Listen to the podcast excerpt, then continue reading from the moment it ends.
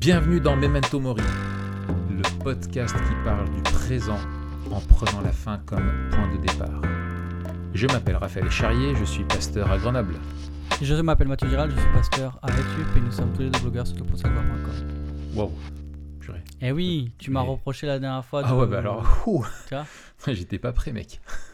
Eh, j'ai vu, je t'ai pris, je t'ai coiffé au poteau. Ah ouais, alors là, ouais, ouais, carrément, carrément. Euh, bon, ça va depuis la semaine dernière? Ça va nickel et toi? Écoute, ça va. Ça va, impeccable. Euh, content de te retrouver et, et content d'avancer dans la vie parce que eh ben, il faut avancer, quoi.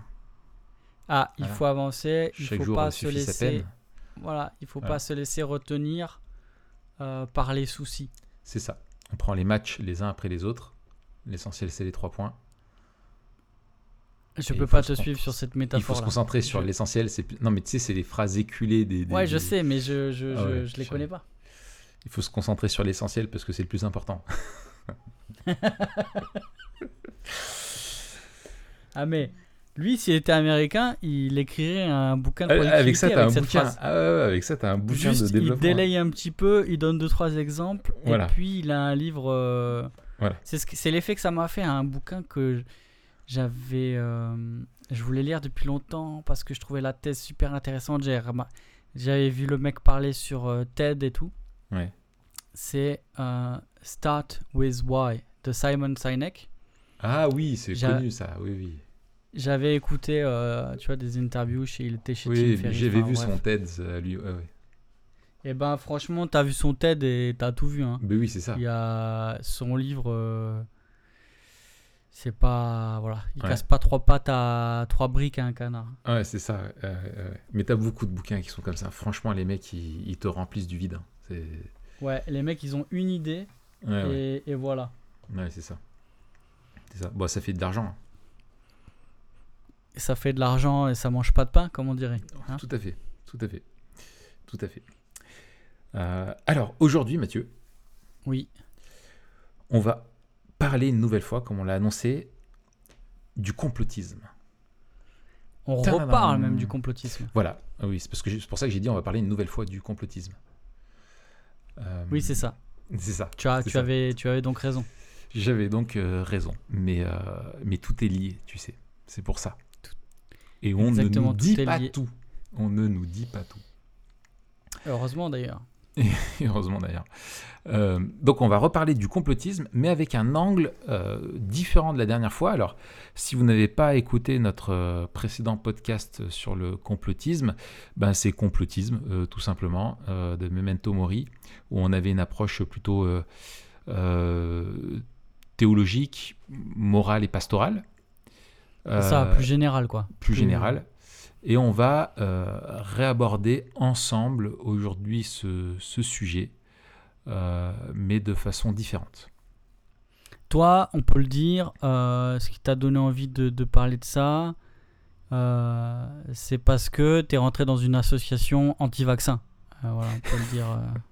C'est ça, parce que je veux pas qu'on m'inocule des des des des des, Des des- puces. des nano euh, des, des puces nano euh, euh, pour me commander ce que je dois voter avec la 5G.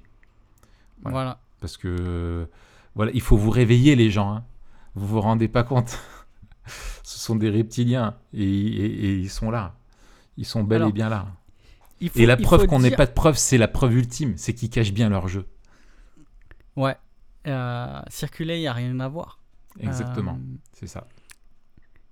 Il, il faut dire. Alors, ce, sujet, il est particulièrement glissant euh, parce que des deux côtés. Alors, un, il y a un effet de polarisation qui est, qui est horrible. C'est-à-dire Ouais. que soit tu es complotiste, soit tu es réaliste. Mm. Euh, ceux, les complotistes, ils vont dire. bah, tous- tous les arguments anti-complot, en fait, vont être des preuves du complot, donc on s'en sort pas, en fait. Ouais, tout à fait. Euh, et clé. puis de l'autre côté, on a vite fait aussi de taxer de complotistes Alors- ceux qui remettent en question la doxa. on- on- voilà, c'est ça. On est passé de, de Ah, ça c'est une fake news à c'est un complotiste. Ouais. Tu vois, du- d'une mauvaise information, ou d'une fausse, alors qu'elle soit intentionnelle ou que ce soit simplement faux, une rumeur, euh, on en reparlera, qui a été relayée, à euh, si tu partages ça ou si même toi-même tu t'es fait avoir, t'es un complotiste. Et, c'est devenu l'argument un petit peu euh, l'homme de paille. si je suis pas d'accord avec toi et que tu remets en question une décision, quelle qu'elle soit, du gouvernement ou voilà, t'es es complotiste quoi. Euh, c'est ça. Et alors, le, tu peux dire que tu as peur du vaccin sans être un complotiste, tu vois. Euh, tu peux dire. Voilà, ou tu peux même dire qu'on que tu remets en question euh, des informations officielles sans être complotiste. Et, exactement, exactement. Et on va le voir, il ne faut pas croire que l'information officielle ne se plante pas des fois lamentablement. Et il y a, y, a, y, a, y a, des fois des, des, des, des gros, des gros ratés, quoi. Alors non seulement elle se plante, mais il faut aussi enlever de l'idée qu'il y a des médias qui seraient neutres. Il n'y a aucun média qui est neutre, qu'il soit pro-gouvernement, contre-gouvernement ou dans tous les cas euh, euh, pour un lobby ou pour un, mouvance politique, tout, toutes les informations émanent d'organes euh, qui ont un biais. Voilà, et d'hommes, d'humains en fait. donc du coup, un humain ne peut pas être objectif, c'est un sujet, donc il est forcément subjectif. Il faut je cherchais une blague à faire, mais j'en ai pas trouvé du tout, donc euh, on va avancer. Euh, hmm. Raph, Moi, je suis une machine, donc on pourrait peut-être dire que je suis un homme-objet. C'est ça que tu voulais dire, par exemple? Pas mal. Pas mal. Mais homme-objet, ça fait bizarre. Oui, c'est vrai. oui, c'est vrai que c'est un peu bizarre. Ouais, ça fait. Enfin bref. Euh, on parle de complotisme. Est-ce que tu peux, tu pourrais nous dire de quoi on parle quand on parle de complotisme? Oui, euh, je peux te dire de quoi on parle quand on parle de complotisme. En tout cas, de quoi on va parler aujourd'hui quand on emploiera le mot complotisme? Oui, alors, alors euh, très bonne chose. Alors, bon, le, complotisme, en fait, euh, c'est le fait d'adhérer. Enfin, c'est une façon de penser le monde et la réalité qui nous entoure au travers d'un présupposé euh, qui, repose sur une théorie, c'est une théorie du complot, euh, c'est que en gros les événements qui nous entourent ou les choses qui se passent sont en fait orchestrés par des, plus hautes instances ou des, organismes plus ou moins secrets, enfin officiels ou non officiels, et qu'on nous ment et que la réalité, qu'on nous manipule et que la réalité est tout autre. Euh, euh, voilà, je, le dirais, euh, je le dirais comme ça, qu'on nous manipule et qu'on essaye de nous, de nous, de nous, ouais, de, de, de, de, faire des choses à nos dépens, quoi. Est-ce que, est-ce que complotiste, c'est péjoratif? C'est-à-dire, est-ce que c'est un sobriquet qui, qui est qui est affublé par certaines personnes à d'autres? Ou est-ce qu'on peut se revendiquer être euh, complotiste? Moi, je suis complotiste. Ou alors, c'est plutôt, oh ben lui, c'est un complotiste. et alors, j'ai l'impression qu'on l'entend beaucoup pour dénoncer ceux qui croient aux théories du complot. Il me semble, enfin, de ce que j'entends, euh, j'ai l'impression. Euh, mais ceux qui, par contre, ceux qui croient aux théories du complot vont parler de complot et tu vas retrouver tout un, tout un vocabulaire, euh, un peu des, espèces de, de, de, truismes qui reviennent tout le temps, de toute façon, genre, de toute façon, tout est lié. ça les arrange, tu vois, le fameux ah ça ça les arrange, hein, tu vois que. À qui profite Voilà, à qui ça profite. Posez-vous la question à qui ça profite, ça on en parlera. La, la question de la transparence aussi qui euh, qui revient. Enfin voilà, il y, a des, choses euh, comme ça. Euh, et c'est vrai que même dans la façon de traiter, on peut être, on peut être très caricaturaux. donc oui, c'est, j'ai l'impression que c'est plutôt péjoratif. En tout cas, on ne dit pas moi je suis un complotiste. on veut plutôt se dire ouais moi je suis un, dissident ou moi je ne me fais pas euh, c'est plutôt une définition, je pense, par la négative. Tu vois, moi, je ne suis pas de hmm. ceux qui avalent tout ce qu'on leur fait gober. Ou, euh, mais comment tu peux pas croire qu'il n'y a pas de, de, conflit d'intérêt, toi, là-dedans hmm. Tu vois, ça, voilà, on va trouver un petit peu des, des, des, locutions dans ce genre-là. Et d'ailleurs, il y a un paradoxe, c'est-à-dire que traiter quelqu'un de complotiste, euh, c'est le rendre obscur, parce que d'ailleurs il y a une, un, phénomène de, d'opacité dans le Mhm. discours euh, complotiste.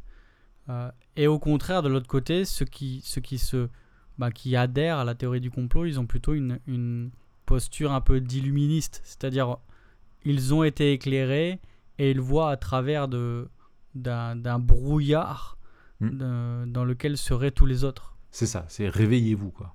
C'est réveillez-vous. Oui, oui, tout à fait. Tout à fait. Il y a- il y a- c'est- le paradoxe est, est très intéressant. Mm. Alors toi, Raph, tu es parti d'un ouvrage qui s'appelle Oui. La démocratie des crédules de Gérald Bronner.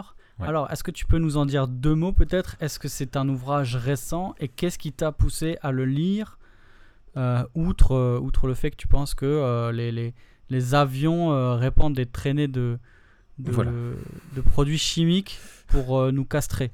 Oui. Alors, très bonne, très bonne question. Alors, je, je, je- je- j'ai voulu le lire. euh, alors, ce qui m'a donné envie de, en fait, j'ai, j'ai entendu, il passe régulièrement. Alors, je sais pas s'il a une chronique, euh, une chronique régulière sur euh, France Culture. Mais bon, c'est un, un, un, un- Bronner, c'est un, un sociologue assez, assez connu et assez médiatique. Il enseigne à, à l'université Paris Diderot et il est membre de l'Institut universitaire de France. Il a écrit plusieurs euh, ouvrages. Euh, ce qui m'a poussé à le lire, c'est que je l'ai entendu là-dessus et c'était au moment où, euh, paraissait le, bouquin. Il, est, il, est, il, est, il est bon, il est assez, c'est un assez bon pédagogue. Et ce qui m'a donné envie de le lire, c'est effectivement, on peut avoir un, jugement et, et des garde-fous dont on a parlé la dernière fois dans notre, dans notre, dans notre dernier épisode sur le, complotisme et ce que ça dit. Mais ce qui m'intéresse, moi, c'est de, de Enfin, ce qui m'intéressait, c'est ce que lui soulève dans son bouquin. C'est comment se fait-il, en gros, qu'à une époque où euh, on n'a jamais été aussi euh, éduqué, enseigné, informé, euh, pourquoi malgré tout ça il y a autant de, théories de complot et autant de, croyances qui ne sont pas vérifiées, qui ne sont pas des savoirs, qui ne sont pas des connaissances, mais qui sont simplement de, la, croyance, une adhésion aveugle pour le coup à des choses. Euh, et, comment ça se fait que ce, phénomène-là se, propage autant dans notre, société au sein qu'on devient une démocratie de crédules, comme il le dit dans, son ouvrage. Donc c'est un petit peu ça, c'était de comprendre les mécanismes, et lui c'est ce qui l'intéresse, c'est d'un point de vue, euh, point de vue sociologique, euh, tous les, les biais euh, cognitifs euh, qui poussent les gens à, croire ces choses-là. Donc c'était vraiment de comprendre le mécanisme et pourquoi on, est comme ça, euh, nous tous. Parce que je m'inclus dedans en tant que d'un point de vue solidaire dans mon pays en tout cas. Pourquoi on croit de plus en plus aux théories du complot pour pouvoir bah, mieux comprendre la société qui nous entoure et mieux, y répondre, mieux y faire face. Donc voilà, c'est ça un Alors petit peu qui m'a- justement, euh, motivé. tu t'en, parles. euh, comment explique-t-on, et peut-être comment lui euh, l'explique, euh, la, la- la multiplication des, des thèses complotistes? Mhm. J'ai l'impression que c'est quand même un phénomène qui est vieux, qui a eu une accélération depuis le, le- le 11 septembre, avec l'essor d'Internet, Mhm. et que, euh, alors là, on est, on est en plein dedans avec euh, peut-être la, la mondialisation la crise sanitaire, mais quelles, quelles sont, euh, lui, les explications qu'il donne? Alors, c'est, euh, euh, tu, tu pointes du doigt le, le- le début du- du- de, son raisonnement.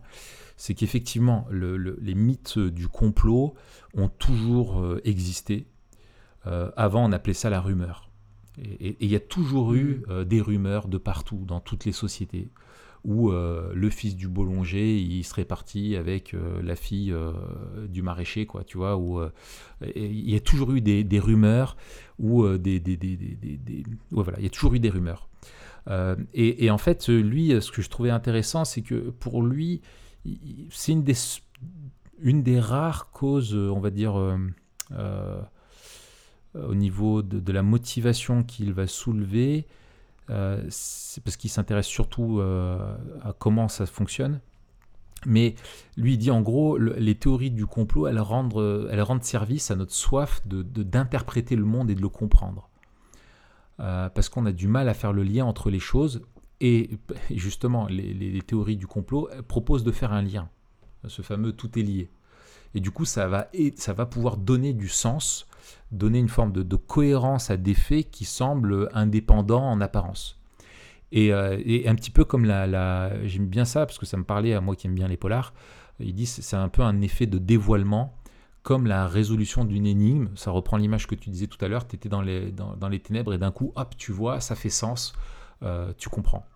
Et ça donne aussi, euh, justement, si tu es l'objet d'un complot, et eh ben ça te donne un statut de victime par lequel tu peux exister. Et, ça, c'est quelque chose que les gens aiment, euh, le discours victimaire, on en parle aussi euh, beaucoup aujourd'hui, où ça te permet de, revendiquer et d'exister par le conflit, par le combat, par la résistance. Donc je me mm. dis peut-être que aussi dans une vie un peu plate, euh, que tu sois en fait dans un monde qui, où il y a plein de complots, et eh ben ça te donne un peu de piment quoi. Il y a de ça. Et donc effectivement, il y a eu une euh, une révolution. Alors lui ne parle pas du marché de l'information, lui il va parler de marché cognitif.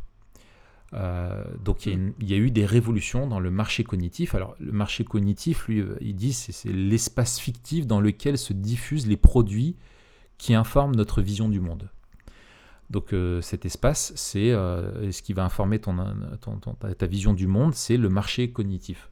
Et donc le marché cognitif a beaucoup évolué, c'est plus que de l'information, hein. c'est ce qui va modeler ta vision du monde, donc ta façon de penser aussi. Il y a eu des révolutions, il y a eu bah, bien sûr la, télévision qui a, amené la radio d'abord, la télévision, et Internet qui est euh, bah, proportionnellement par rapport aux autres euh, phénoménal. Je ne vais pas rentrer dans, les chiffres, il euh, faudrait que je retourne dans le bouquin, mais en termes de volume d'information, euh, c'est incroyable.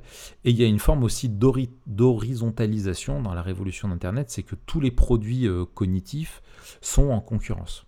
Euh, et ça, tu le retrouves de partout. Pour l'information, tu te retrouves avec sur Internet le même accès à Twitter, où tu vas avoir tout le monde qui va pouvoir partager des informations et son avis, à côté de, de tweets de médias officiels ou de médias plutôt dissidents, etc. etc. Euh, voilà. Donc, euh, si tu veux, tu as, une, révolution euh, comme ça. Mais Internet a amené quelque chose de, différent par rapport à la télé, par rapport à la radio, etc.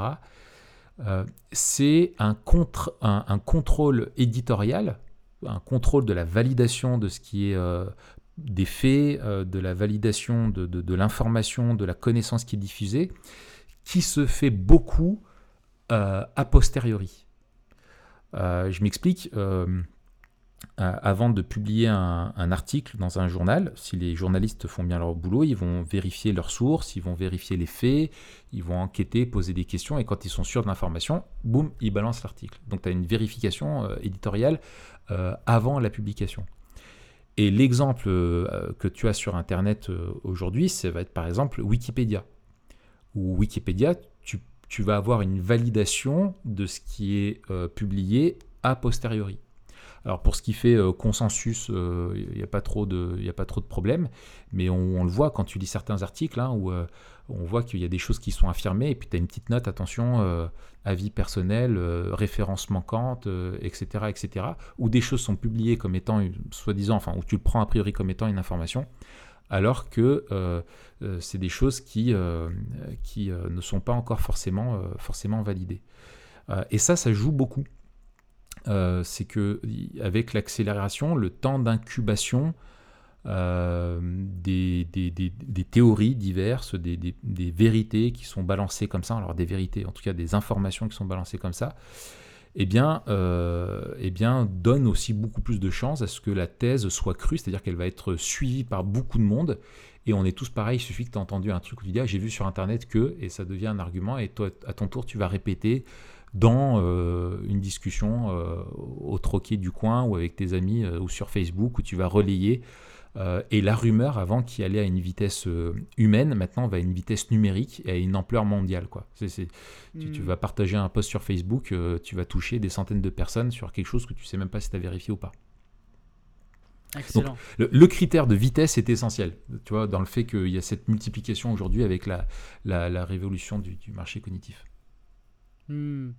Et puis, euh, il y a aussi, des, il me semble, des usages qui sont euh, conçus euh, par euh, les plateformes. C'est-à-dire que Oui. euh, la- la- la- l'information se partage parce qu'on peut la partager. Hmm. Euh, et que si on fait pas partie du flow, c'est compliqué. Et du coup, ce qu'on nous a partagé, on va le partager. C'est ça, tout à fait. Et, et ça, ça se joue même au niveau des rédactions. J'y reviendrai euh, tout à l'heure, mais au niveau des journalistes euh, professionnels, où il y a une, forme de concurrence euh, médiatique. Voilà, il y, a- y y une pression, il faut, il faut être presque les premiers à parler de ça. C'est ça. et, que si on la par- et que si on ne dit rien, on se rend complice de l'autre camp. Et ça, on l'a vu sans, sans idée de complotisme, mais avec le mouvement Black Lives Matter. Ouais. Euh, ceux qui ne. Je me souviens, à un moment donné, il y avait les, les photos de profil euh, qui étaient toutes euh, en noir, tout en noir. Ouais. Et ceux qui n'avaient pas mis leurs photos de profil tout en noir, c'était des collabos, quoi. À- C'est-à-dire qu'ils ne partageaient pas le, le message de Black Lives Matter, Ouais, et ouais. donc ils étaient contre.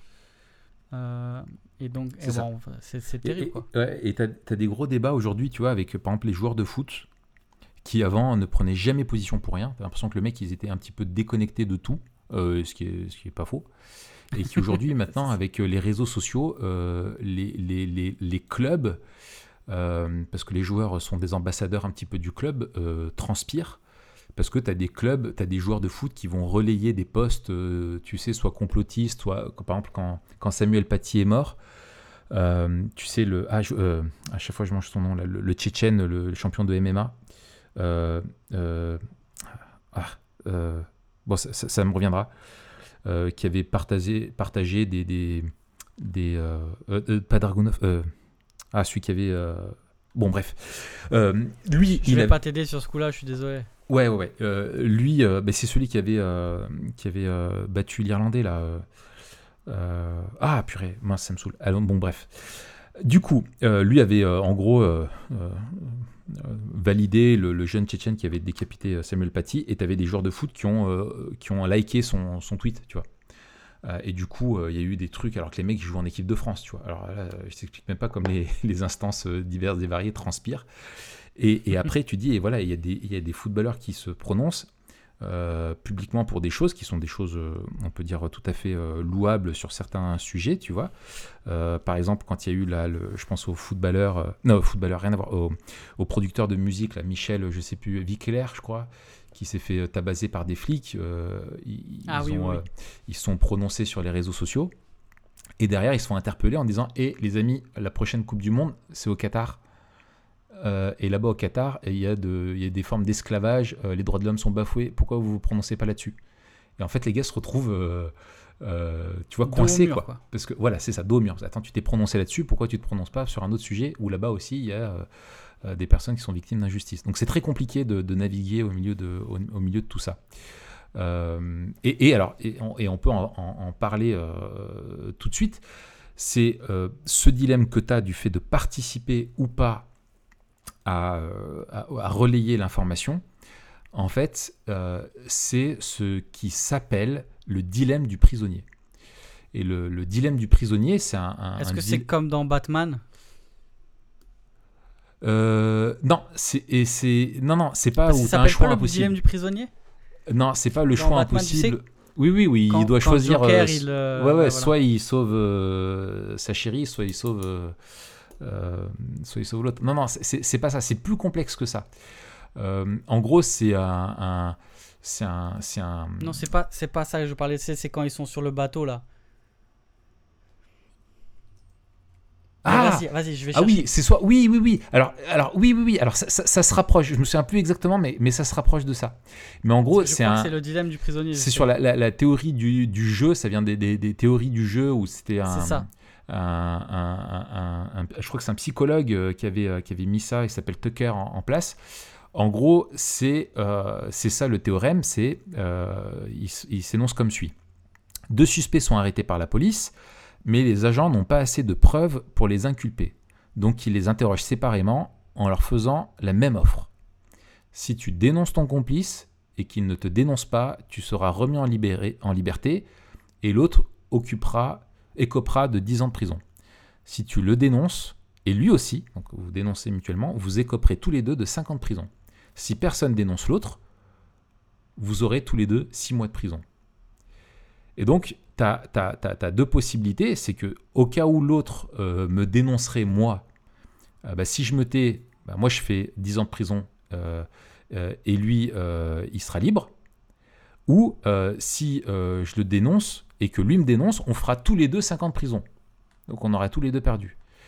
Mais s'il me dénonce pas et que c'est mon pote et qu'on se dénonce pas chacun, et ben en fait, on, fera euh, tous les deux un petit séjour en, prison, c'est-à-dire euh, trois ans.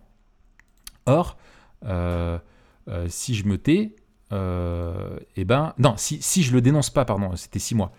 Si, si je le dénonce pas et qu'il me dénonce pas, on se tait tous les deux, on fera juste tous les deux six mois de prison, on sera libre.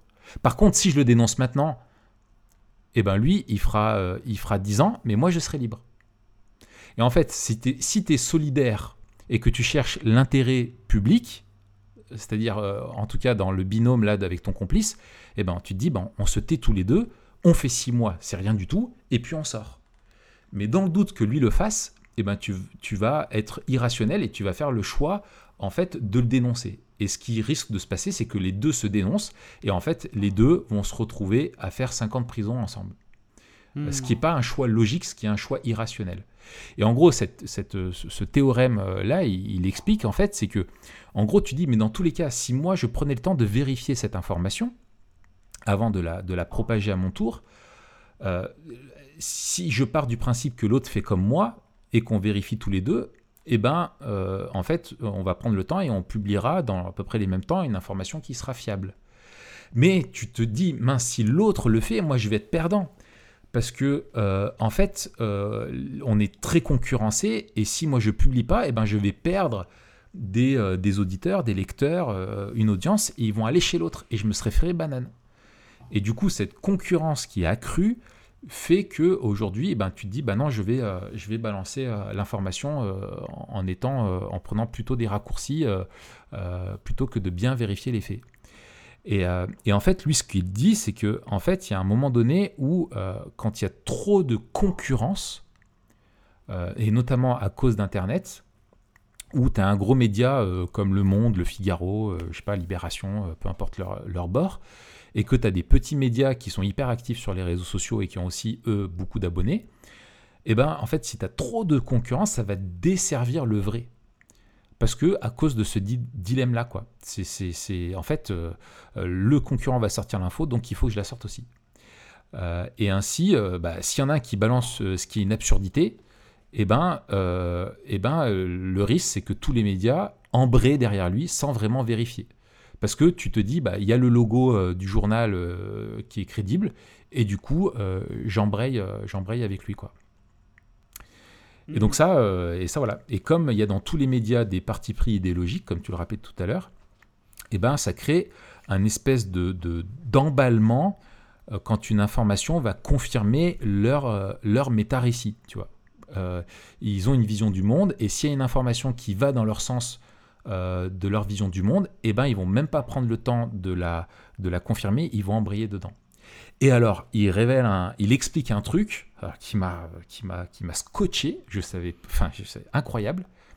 C'est, je sais pas si tu te souviens du, euh, du scandale de la vague de suicide à France Télécom. Ouais, ouais, ouais. Il y a 10 ans, non? Voilà, ouais, à peu près, ouais. Et ben en fait, il n'y a jamais eu de vague de suicide à France Télécom. Ah bon? Jamais, jamais, jamais, jamais. et c'est ça qui est incroyable. C'est que tout le monde s'est embrayé là-dedans. C'est une information qui est sortie de syndicats, qui a été reprise. Quand on reprend les médias qui prennent parti idéologique et qui embrayent euh, dans, la chose sans vérifier l'information. Et en fait, il explique tous les biais, tous les raccourcis qui ont, été faits. Et en fait, quand tu regardes avec chiffres à l'appui, eh ben, il n'y a pas eu de vague de suicide chez France Télécom. Sauf que quand Hmm. tu parles de vague de suicide chez France Télécom, tu peux pointer bah, le mauvais management euh, à la française, la tyrannie, euh, le burn-out, euh, etc., etc. Et en fait, tout le monde s'est engouffré là-dedans sans vraiment prendre un, un temps de recul et vérifier si il y avait une vague de... C'est-à-dire que la vague, on parle en ce moment, il y a des suicides, mais par rapport à la taille de la boîte, par rapport à l'historique de la boîte, est-ce qu'il y a une, une recrudescence de suicides ou pas? Et en fait, non, c'était constant.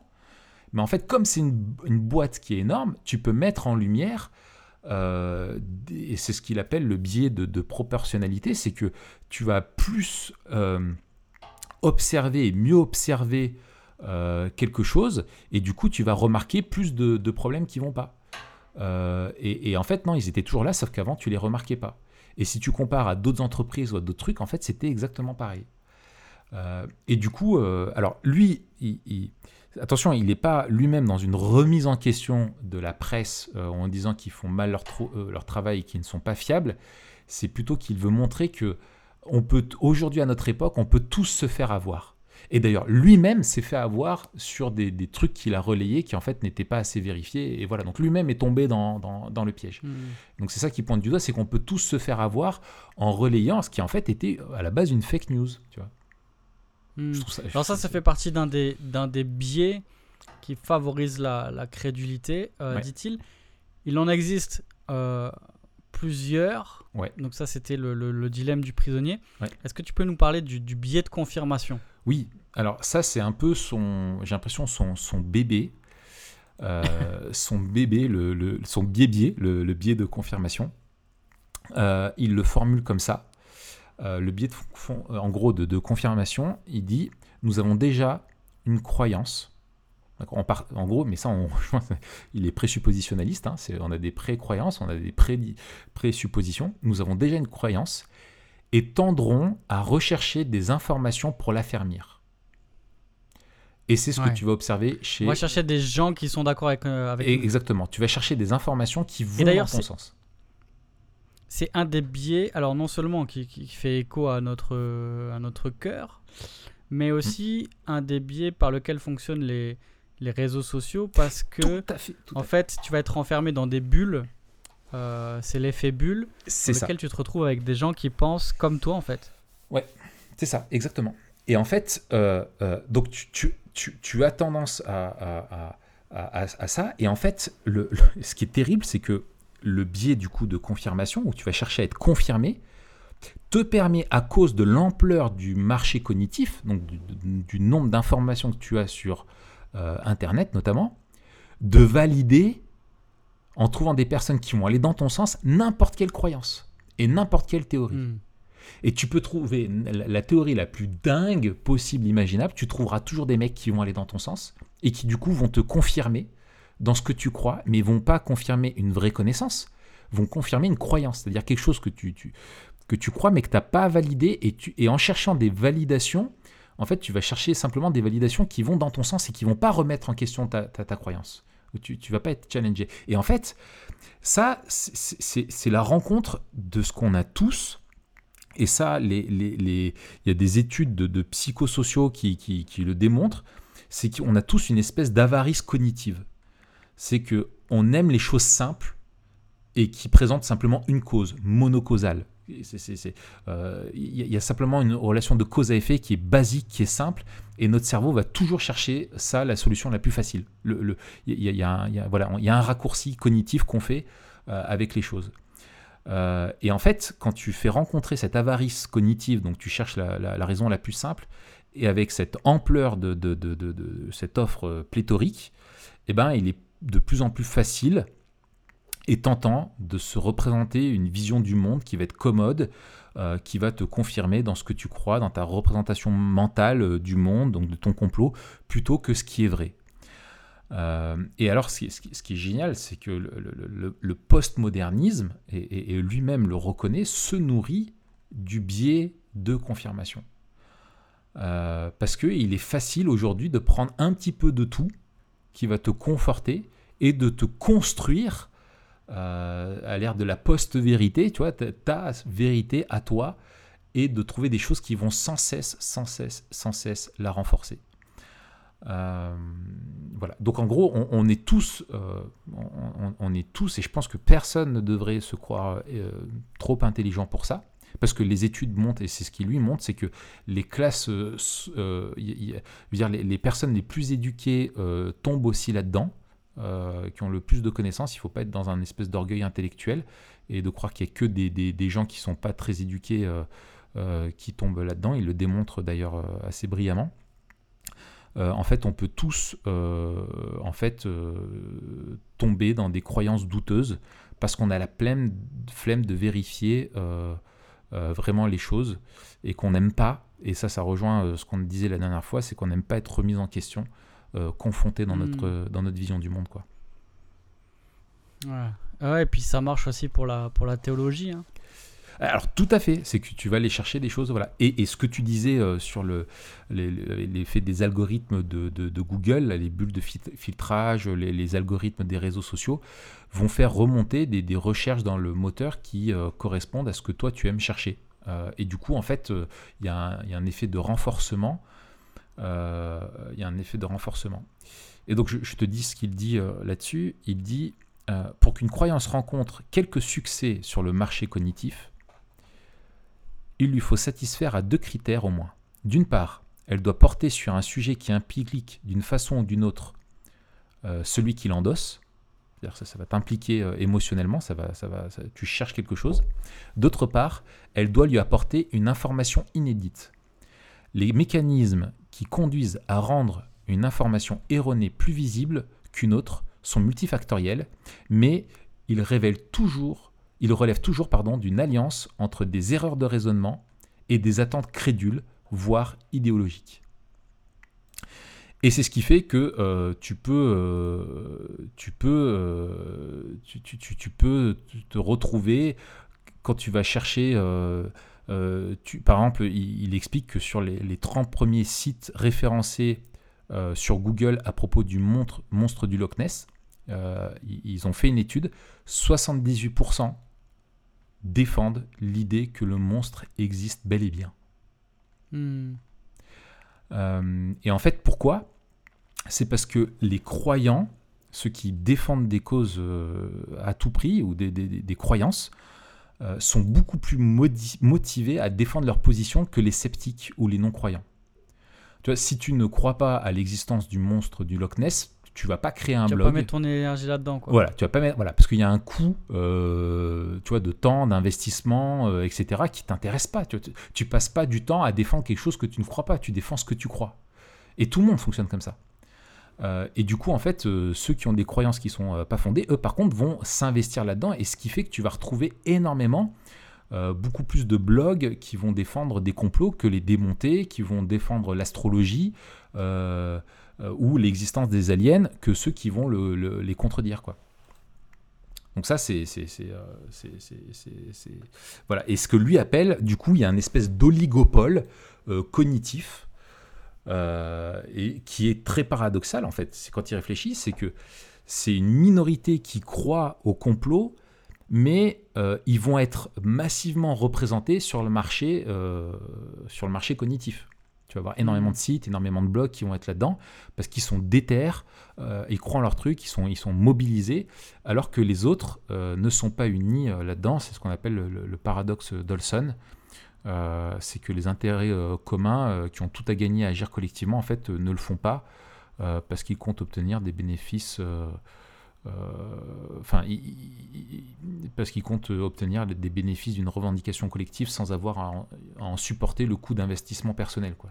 tu veux avoir des bénéfices, mais tu veux pas t'investir. Enfin bref, voilà.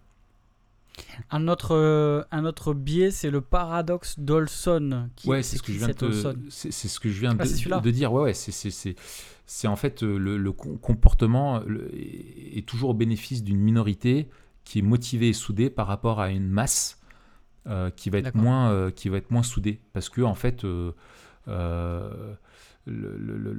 ouais, les, voilà, les, individus sont plus, plus le groupe est plus petit, plus les soudés et motivés en fait. Alors que plus grand, en fait, ça coûterait moins d'investissement de tout démonter. Et tu dis bon bah un autre va le faire. et souvent en plus les, les, les les informations que ces gens défendent servent de dénominateur commun, c'est-à-dire que au-delà des différences sociales, politiques, etc., on partage cette même idée d'un complot. Par exemple, prenons euh, un complot, euh, tu vois, euh, de, de n'importe quel ordre. Et eh ben, on, aura chez les complotistes des gens qui sont extrêmement différents, mm. mais pour qui ce complot-là, ce partage-là de, de, de, de, ce complot servira d'un combat qui les réunit sous une même bannière. C'est ça, exactement. Il y, a, il y, a, un côté qui te soude, euh, euh, voilà, où tu es, très soudé, c'est ce paradoxe d'Olson. Euh, c'est ouais, carrément ça. Carrément ça. Raph, qu'est-ce que le produit Fortin? C'est que, des, que des appellations extrêmement obscures. C'est tout à fait, ouais. ouais, c'est ce qu'il appelle le produit Fortin. En fait, le produit Fortin, c'est ce que tu retrouves très souvent et tu vas, tu vas, tu vas tout de suite euh, bien comprendre. C'est euh, ce qu'on appelle aussi un, millefeuille euh, argumentatif. En fait, ça vient de, Charles Fort, qui, était, qui existe au 19e siècle, un Américain, fin 19e siècle, début 20e, qui a écrit un livre qui a fait beaucoup parler à l'époque, qui s'appelle Le livre des damnés. En fait, euh, dans ce livre-là, alors que moi, bien sûr, je n'ai pas lu, mais qui euh, j'ai lu. Gros titre euh, clickbait. Ouais, voilà, ouais, c'est ça, ouais, c'est ça. le livre des damnés. En fait, son, idée, tu sais, c'est l'idée que tu as derrière, c'est de un peu l'idée d'une vision du monde unificatrice où tu, rassembles toutes, toutes, les, toutes les sciences, tous les savoirs, tu, tu crées le web, tu sais, la, la, toile d'araignée parfaite où tu, tu englobes toute la, somme de toute la connaissance. Euh, où en gros il dit, euh, en gros, donc lui en fait dans ce livre-là, il rassemble les, bribes de connaissances techniques dans plein de domaines scientifiques euh, différents, qui donnent justement une illusion d'une culture universaliste du savoir, et il va créer des liens entre différents faits scientifiques de façon arbitraire mais qui, aux yeux du profane, euh, semble pertinente parce que lui, il y voit que du feu. Il faut vraiment être un spécialiste dans plusieurs domaines pour te rendre compte qu'en fait, le gars fait des liens euh, qui, euh, qui sont totalement, totalement pétés. C'est de l'enfumage, quoi. Exactement. Et le mec, il t'enfume. En fait, et, et, et c'est l'effet, l'effet Fortin, c'est l'effet cumulatif et, et de la diversité des arguments qui rend l'argumentaire hyper impressionnant. Et si tu discutes avec quelqu'un qui va dire ah non mais tu vois les attentats du World Trade Center, on le sait, euh, euh, les poutres en acier, elles, euh, elles, fondent à partir de tant de degrés. Or, le feu du kérosène ne brûle qu'à tant de brûle à créer une chaleur qui est moindre. Donc, c'est pas possible que ça soit effondré. Et en plus de ça, on a découvert des documents déclassifiés de la CIA qui laissent suggérer qu'on a aidé les Ben Laden à fuir le pays avant. Et en plus de cela, on sait que en en géopolitique, il y a eu des, contrats qui ont été faits avec euh, des agences de pétrole, etc., Tu vois, voilà, où tu vas avoir plein de faits comme ça qui vont être balancés. Tu m'as convaincu, Raph. Et voilà, tu vois, voilà. Et alors que lui, il, montre, en fait, si tu prends un à un les faits, que tu prends le temps, déjà, un sur deux est faux. Euh, certes, le métal ne fond pas à telle température, mais par contre, il va se ramollir et ça suffit pour que ça se casse la gueule. Et ça, tous les ingénieurs le savent en, génie civil. Euh, voilà, donc euh, ce que tu dis, c'est déjà n'importe quoi, tu vois. Que par rapport, tu vois, voilà. Mais il faut démonter chaque argument et démonter le lien arbitraire qui est fait entre les arguments. Hmm. et, en fait, l'effet, le, produit Fortin, ce, ce, millefeuille argumentatif, fait un espèce d'effet de massue euh, avec, euh, le, ouais, avec, avec la, conclusion euh, où tu te dis à la fin Ah ouais, mais tout ne peut pas être faux. Tout ne peut pas être faux, forcément. Et du coup, Internet donne un, mode de diffusion très puissant à ces produits fortins. Et tu as des gens aujourd'hui qui sont. Et tu le retrouves un petit peu, je trouve aussi parfois chez certains chrétiens dans le domaine de la théologie. Tu vois, tu hmm. retrouves ça où lui il a dit ça, où j'ai lu un truc, ou etc. Où ils vont faire des liens avec, tu te rends compte quand tu creuses un peu, ou euh, que ce soit d'un point de vue historique ou d'un point de vue euh, exégétique, de l'interprétation des textes ou d'un point de vue de, de, la, façon de faire la doctrine est, foireux, et en plus ils font des liens entre des trucs euh, qui, sont totalement fumeux. Quoi. Voilà. Et, et, en fait, Internet donne non seulement un mode de diffusion très puissant à ces millefeuilles argumentatifs, Et en plus de ça, on stocke de plus en plus d'informations diversifiées et nombreuses sur Internet qui te permet de construire toi-même en allant puiser à droite à gauche de partout des informations à cause du biais de confirmation qui vont aller dans ton sens et vont te permettre de construire des, argumentaires euh, qui vont aller dans ton sens en piochant plein de trucs à droite à gauche alors qu'en fait tu connais rien. Tu vois hmm. Et du coup, c'est l'effet un peu Da Vinci Code, euh, euh, etc. C'est à la fin, tu dis, bah ouais, mais tout ne peut pas être faux, quoi. Tu vois et, ouais, c'est vraiment le, le, le, cumulative case. C'est ça, exactement. Et alors qu'il y a une époque où, oui, un scientifique pouvait bon, c'est un peu caricatural de dire ça, mais presque à lui seul connaître la somme de toutes les sciences du monde. Tu vois. Mais aujourd'hui, c'est impossible. L'étendue de la connaissance scientifique est tellement immense, tu le vois même entre les médecins, euh, avec tout le débat sur le coronavirus, etc., où des grands spécialistes entre eux disent c'est très compliqué. Et tu vas voir en face de ça des gens qui vont dire ouais mais non de toute façon les vaccins euh, c'est simple moi j'ai lu un article il dit que ceci cela et puis d'ailleurs on sait que le gouvernement il a passé des accords euh, machin etc etc tu vois Ok. Alors, il nous reste deux billets à, évoquer. Euh, le, premier, il s'agit de la négligence de la taille de l'échantillon. Ouais, alors, bon, j'ai déjà euh, avancé euh, ça, mais en gros. C'est quoi? C'est faire gonfler les chiffres Non, en fait, c'est que si tu puises dans un océan d'informations, tu trouveras toujours ce que tu cherches pour confirmer ton point de vue. Et, aujourd'hui, Internet te donne un, océan presque infini, euh, tu vois, d'accès à, à ce que tu, à ce que tu veux, quoi. Et c'est ce qui fait le succès de ceux qui euh, vont croire, enfin voilà, qui vont construire ou qui vont croire à ça. Et, euh, et en fait, euh, si tu veux confirmer, par exemple, un complot du fait qu'il y a bien, je sais pas, j'invente un truc, des morts suspectes autour de euh, euh, des voitures électriques. Voilà, je te sors un truc comme ça, tu vois. Il y a un truc qui a et ben en fait, l'échantillon aujourd'hui est tellement immense à l'échelle de milliards d'êtres humains tu as tellement aujourd'hui de, transparence avec les milliards de vidéos qui vont circuler sur Internet que tu peux aller trouver, je suis sûr, 15, 20, même 30 vidéos d'accidents liés à des voitures électriques et du coup faire un complot, enfin une théorie plutôt, pardon, on va parler de théorie, qui va dire mais en fait c'est tout à fait possible qu'il y ait un, un complot qu'on nous cache en lien avec les voitures électriques. Sauf que tu mets pas ça en rapport avec le nombre de, millions de véhicules électriques et de gens qui l'utilisent au quotidien et depuis combien de temps, euh, etc. Tu vois. Et donc ça, c'est un biais. En gros, il y a tellement de, une diversité tellement grande que tu peux y trouver ce que tu cherches.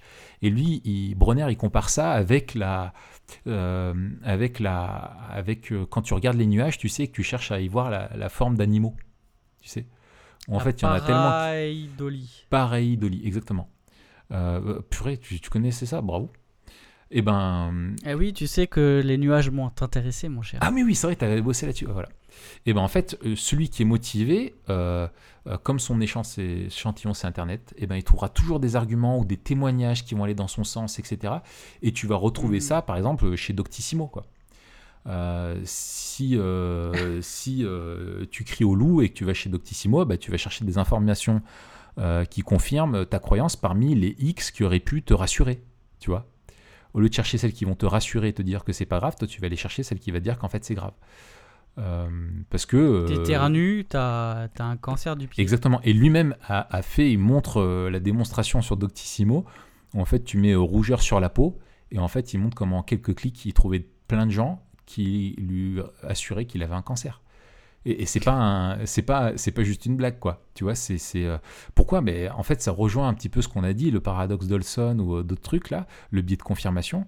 C'est que tu as une offre sur Doctissimo qui est alimentée par des personnes qui donnent leur avis sans trop connaître le sujet et qui sont très motivés pour le faire quand ils sont eux-mêmes victimes d'un cancer ou de choses parce qu'ils ont besoin de partager sans forcément être mal intentionnés mais ils vont donner leur avis aux autres, ils vont être très investis là-dedans parce que eux, ils sont concernés alors qu'ils sont minoritaires ou représentent des cas et des phénomènes, certes graves, mais extrêmement rares.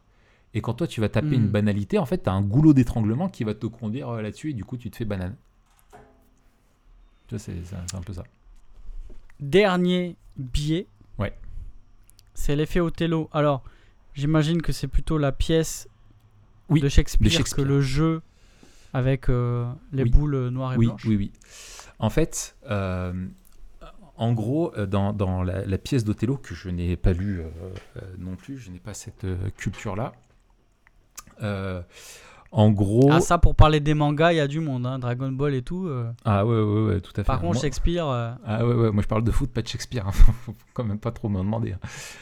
Euh, en fait, dans Othello, dans l'histoire, euh, en fait, il y a quelqu'un qui va semer le doute, qui va inoculer la suspicion chez l'autre. Euh, alors, euh, dit comme ça, voilà, ça, ça parle pas grand-chose, mais et qui en gros, l'autre du coup va, commencer à se dire, mais c'est tout à fait crédible, alors que c'est faux. Mais c'est tout à fait cré- fait crédible ce qu'il vient de me raconter. En gros, on me veut du mal. Je crois que c'est ça dans la pièce, ce qui se passe. Et euh, alors que c'est euh, voilà, ça, voilà, ça va mettre le doute. Et en fait, euh, le doute, il est par l'histoire. C'est- ça un petit peu ce qu'il y a là-dedans, avec l'effet Othello. Et en gros, c'est que la narration est de nature à augmenter la crédibilité d'une conclusion qui peut être tout à fait improbable. Si je te dis, il y a une chance sur un million que tu te fasses bouffer par, euh, tu te fasses piquer par une migale, c'est une statistique, tu vois, en France, euh, il y a une chance, enfin, je dis n'importe quoi, hein, bien sûr, mais euh, voilà, il y a une chance sur un, milliard que tu meurs euh, tué par une migale. Ça, c'est un fait. Mais si je te raconte l'histoire de quelqu'un qui s'est fait piquer par une migale en France, eh bien, en fait, le fait que ça soit du storytelling, et ça, ça, rappelle encore plein de choses qu'on a vues dans plusieurs de nos épisodes, eh bien, en fait, la, narration va augmenter la crédibilité de la chose. Tu vois C'est ça, l'exemple devient un argument. c'est ça. Et en fait, être au courant, et comme aujourd'hui, à cause de la révolution du marché cognitif, donc Internet, les réseaux sociaux, fait que tu es au courant de plus en plus d'histoires, grâce à tout cet effet de, de transparence de la société. Par exemple, histoire de violence policière, du coup, tu en viens à une police qui est, euh, qui, est, euh, qui est une police de dictature, quoi. Tu vois, où c'est la Gestapo au service d'un pouvoir corrompu, euh, etc., etc. Et en fait, ça augmente la, paranoïa. Et en fait, il faut donc prendre conscience que le- l'effet de narration a un impact psychologique beaucoup plus fort que, euh, simplement, euh, le, fait euh, ou le, chiffre statistique. Et comme on est euh, justement dans, cette, euh, dans une société de, transparence, où euh, bah, voilà, tu, tu vois des, des- des- ce que lui il appelle des prothèses visuelles. Tu sais, euh, il y a des milliards de prothèses euh, virtuelles qui existent euh, de par le monde aujourd'hui, quoi. Et ben en fait, ça, ça, ça, vient au secours et ça, on va toujours trouver quelque chose qui va pouvoir nous raconter. Mais sauf que tu vas pas montrer les, tous les exemples qui te disent qu'en fait non, ça se passe très bien quand tu as un contrôle de police. Tu vas relayer quand ça se passe mal et qu'il y a quelque chose de terrible, tu vois. Hmm. Donc c'est un petit peu ça. Alors, toi, c'est lequel des biais que tu as préféré euh, quand tu as lu le livre Tu t'es dit, ah ouais, purée, ça c'est vraiment euh, intéressant. Euh, celui qui m'a le plus remis en question, c'est le biais de confirmation. Hmm. Parce que je pense que c'est un danger en théologie aussi. Mm. C'est-à-dire que tu vas aller lire que des théologiens qui vont confirmer ce en quoi tu crois. Euh, et t'as pas envie de perdre ton temps à aller lire euh, ceux qui ne croient pas comme toi. Et je trouve que c'est l'avantage d'être de ce. Enfin, et je pense que c'est un des dangers, le biais de confirmation de l'auto-formation. Euh, où tu vas lire des bouquins qui vont être recommandés mais par des potes qui pensent comme toi, du coup tu vas aller les lire et tu vas lire que des choses qui vont dans ton sens et te, confirmer dans ce que tu crois. Alors que quand tu passes dans un, que ce soit un, un institut ou une faculté, tu es confronté à des, des professeurs qui ont d'autres points de vue et qui vont euh, te faire réfléchir et te remettre en question et te, te, te poser euh, et te confronter dans ce que tu crois. Hmm. Euh, et c'est valable pour tout, quoi. Tu vois, donc, euh, donc moi, c'est celui-là que je trouve le, le, le plus, euh, le plus intéressant. Excellent. Ouais. Alors, tu as lu le t'as lu le livre, tu as réfléchi au sujet. Euh, Est-ce que tu as des conseils pour éviter de, de tomber dans, dans la crédulité Euh, Et peut-être, je dirais, des conseils des deux côtés. C'est-à-dire, pour ne pas tomber dans la crédulité soi-même et ne pas euh, céder à toutes les sirènes du complot, Mm. mais ne pas non plus tomber dans le jeu de ceux qui voudraient décrédibiliser trop vite. Ouais, tous ceux, ceux qui qui ont un, discours euh, différent ou une parole dissidente. Alors, je, je voudrais commencer par ça parce que j'ai peur d'oublier ce que tu viens de dire. Euh, je pense que, tu vois, les chrétiens ont un exemple qu'ils vivent au quotidien, c'est qu'ils peuvent voir, par exemple, dans les médias, dans des films, comment on ne rend pas justice à la foi chrétienne ou à la Bible, comme des fois c'est caricaturé ou moqué, et devraient toujours se rappeler que ouais, c'est très désagréable et ça, ça peine euh, de voir ce en quoi on croit étant moqué et ne devrait jamais manifester de mépris et de moquerie et de prendre les gens euh, de haut euh, quand ils parlent avec eux sur des sujets avec lesquels ils ne sont pas d'accord. Et que quand tu as Mm. quelqu'un qui va croire quelque chose où toi tu dis Pff, c'est, c'est, c'est comment on peut croire ça? Il y en a plein qui pensent ça de toi tout le temps parce que tu es chrétien. Mais comment on peut croire ça aujourd'hui? Donc quand tu croises d'autres personnes, euh, c'est plutôt de, s'intéresser, je dirais, à pourquoi est-ce qu'ils croient ça Euh, tu vois, de, chercher vraiment à comprendre qu'est-ce qui les motive et, sur quoi ça repose. Euh, donc, et, d'être, et de faire preuve de, respect. Et deuxièmement, de, ça rejoint ce que je disais tout à l'heure, c'est qu'il faut prendre conscience des risques de se manipuler soi-même.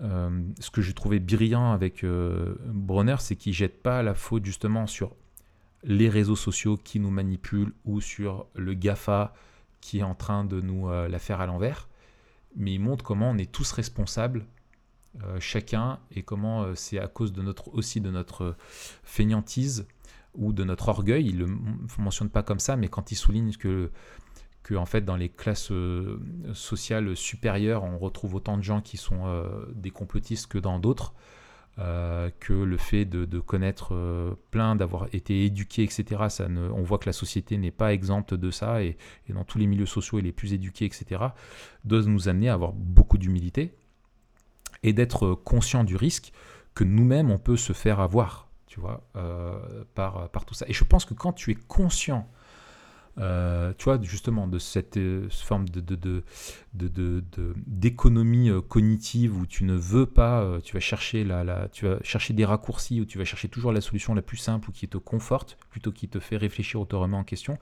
Ça doit, ça doit te pousser à, à être dans une démarche plutôt plus honnête d'un point de vue intellectuel et plus prudente.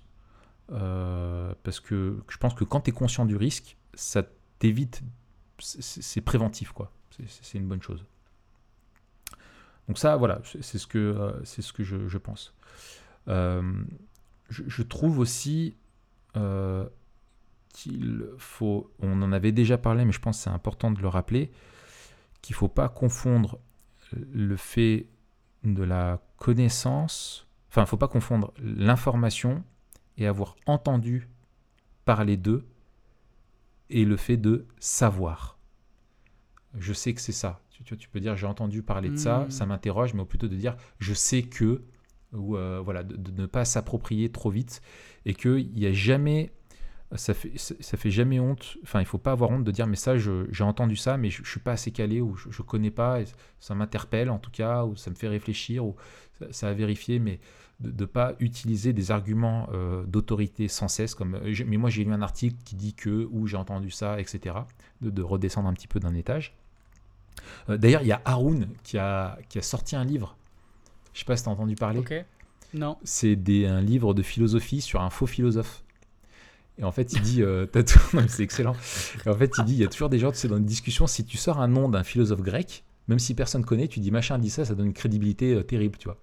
Et lui, en fait, il s'était amusé à, il raconte ça, je crois, où il s'était amusé à donner, en fait, à, citer un, philosophe qui n'a jamais existé dans des conversations. Et en fait, il dit, quand tu fais ça, eh ben, les gens ils disent, ah oui, oui, c'est vrai. Et en fait, il dit, mais là, du coup, c'est eux qui passent pour des cons parce qu'ils confirment un truc qui, n'existe pas. Donc, vaut mieux dire qu'on ne sait pas plutôt que de faire semblant qu'on sait. Tu vois, c'est, je trouve que c'est, quelque chose qui est, qui est simple, mais euh, vaut mieux dire qu'on ne sait pas plutôt de faire semblant de savoir.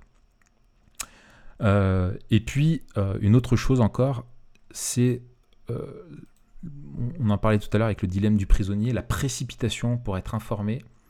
Et on nous impose un rythme de connaissance et on est soi-même poussé à aller chercher l'information. Avant, on, regardait le journal de 20h le soir.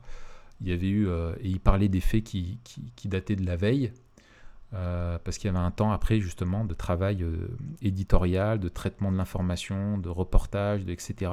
Et aujourd'hui, c'est euh, alerte info. Et je pense que les alertes info, sont, on n'en a pas besoin.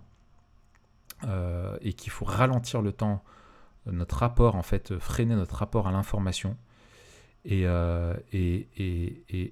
on aura toujours plus de chances d'avoir une information fiable quand elle date un petit peu. Et, euh, et c'est pas grave si tu n'es pas au courant dans l'heure même euh, des choses, mais euh, de ralentir un petit peu la vitesse nous permet, je pense, d'avoir des informations plus fiables, première chose.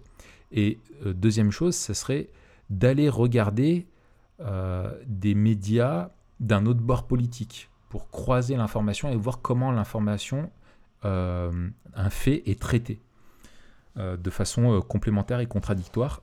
Euh, c'est toujours intéressant pour se rendre compte justement que oui, c'est pas juste un fait, parce qu'on oublie qu'on ne nous présente pas que des faits, mais un traitement de l'information qui est toujours subjectif, comme on le disait tout à l'heure, qui est parfois très idéologique, parfois pas du tout euh, honnête intellectuellement, et à charge ou à décharge, et que c'est en, regardant plusieurs sources d'informations contradictoires, hein, pas celles qui vont dans le même sens, hein, surtout pas, mais contradictoires, c'est un- c'est intéressant. Hmm. Voilà. Est-ce que tu penses à, à d'autres choses? Je reviens pas sur ce qu'on avait dit déjà la dernière fois sur le complotisme ou euh, sur l'approche plutôt pastorale, etc. Euh, On avait déjà dit pas mal de choses. Excellent. Est-ce que. Est-ce que tu as Oui. vu des, des, des gens qui, euh, qui remettaient en question euh, ce, ce gars-là, Gérald Bronner, ou, ou, pas? Euh, J'ai regardé quelques articles.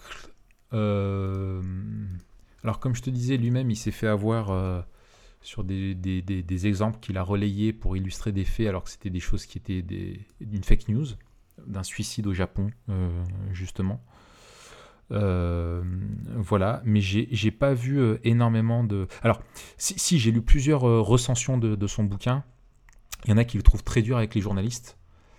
Mais encore une fois, il est lui-même, il le dit dedans. hein, son but n'est pas de, de pointer le journalisme. Au contraire, lui, ce qui le préoccupe, c'est que alors, et ça, c'est tout un volet du bouquin que j'ai pas parlé, dont j'ai pas parlé, mais c'est tout le, danger de la démocratie participative de plus en plus, où euh, c'est très à, à- à l'époque euh, du temps, euh, et ça, il y a un vrai problème démocratique là-dedans, c'est que tu fais participer à des tables rondes, parce qu'on se soucie de la de l'importance de, de- de- de ce que les gens pensent, euh, où tu mets des experts avec des gens qui sont pas experts, et tu les mets sur un même pied d'égalité. Euh, et, et- et vraiment, en gros, euh, on remet souvent la, la parole de scientifiques, on les met face à des non-scientifiques, mais qui sont des gens qui habitent euh, le coin. Par exemple, il prend l'exemple de... Parce qu'on présuppose que les scientifiques sont vendus euh, pour l'installation d'antennes euh, où des gens se plaignaient de maux de tête, etc. En fait, c'était totalement de la somatisation où en fait ils avaient fait un test où ils avaient mis des, des antennes qui étaient pas en fait elles n'étaient pas encore relayées et les gens se plaignaient en gros c'était juste un bout de métal et les gens se plaignaient des ondes mais en fait elles n'étaient pas branchées et en fait il dit mais si tu prends un, débat euh, euh, participatif avec des gens qui ne sont pas calés mais leur voix va être égale de celle de ceux qui ont une vraie connaissance et ben en fait tu te retrouves non pas à faire des choix qui servent vraiment l'intérêt de tous par ceux qui apportent une vraie connaissance et un vrai voilà, mais plutôt euh, chercher à, à, répondre à, la, à, la, vie de la, de la masse. Tu vois, tu cherches pas l'intérêt pub, l'intérêt public, mais mais la, la Enfin, tu, tu, vois ce que je veux dire? Moi, je suis pas du tout clair. Tout à fait. Euh, tout à fait. plutôt la validation de, de, de, des gens qui sont autour, qui ne sont pas compétents. Donc lui, il dit, il faut, il faut faire confiance à ceux qui étudient les choses. Il faut qu'eux prennent conscience des, des, biais qui peuvent euh, euh, les, les, les, les, tromper. Mais, mais justement, ne pas dire, en fait, ne pas remettre en question les journalistes systématiquement. Les, voilà. De toute façon, tu ne peux mm. pas vivre dans une société où tu ne fais pas confiance. Et c'est ça aussi, c'est qu'on a, on est dans une vraie, on a un vrai problème avec de, de, de, de cynisme hein, de, dans notre société. Et, voilà.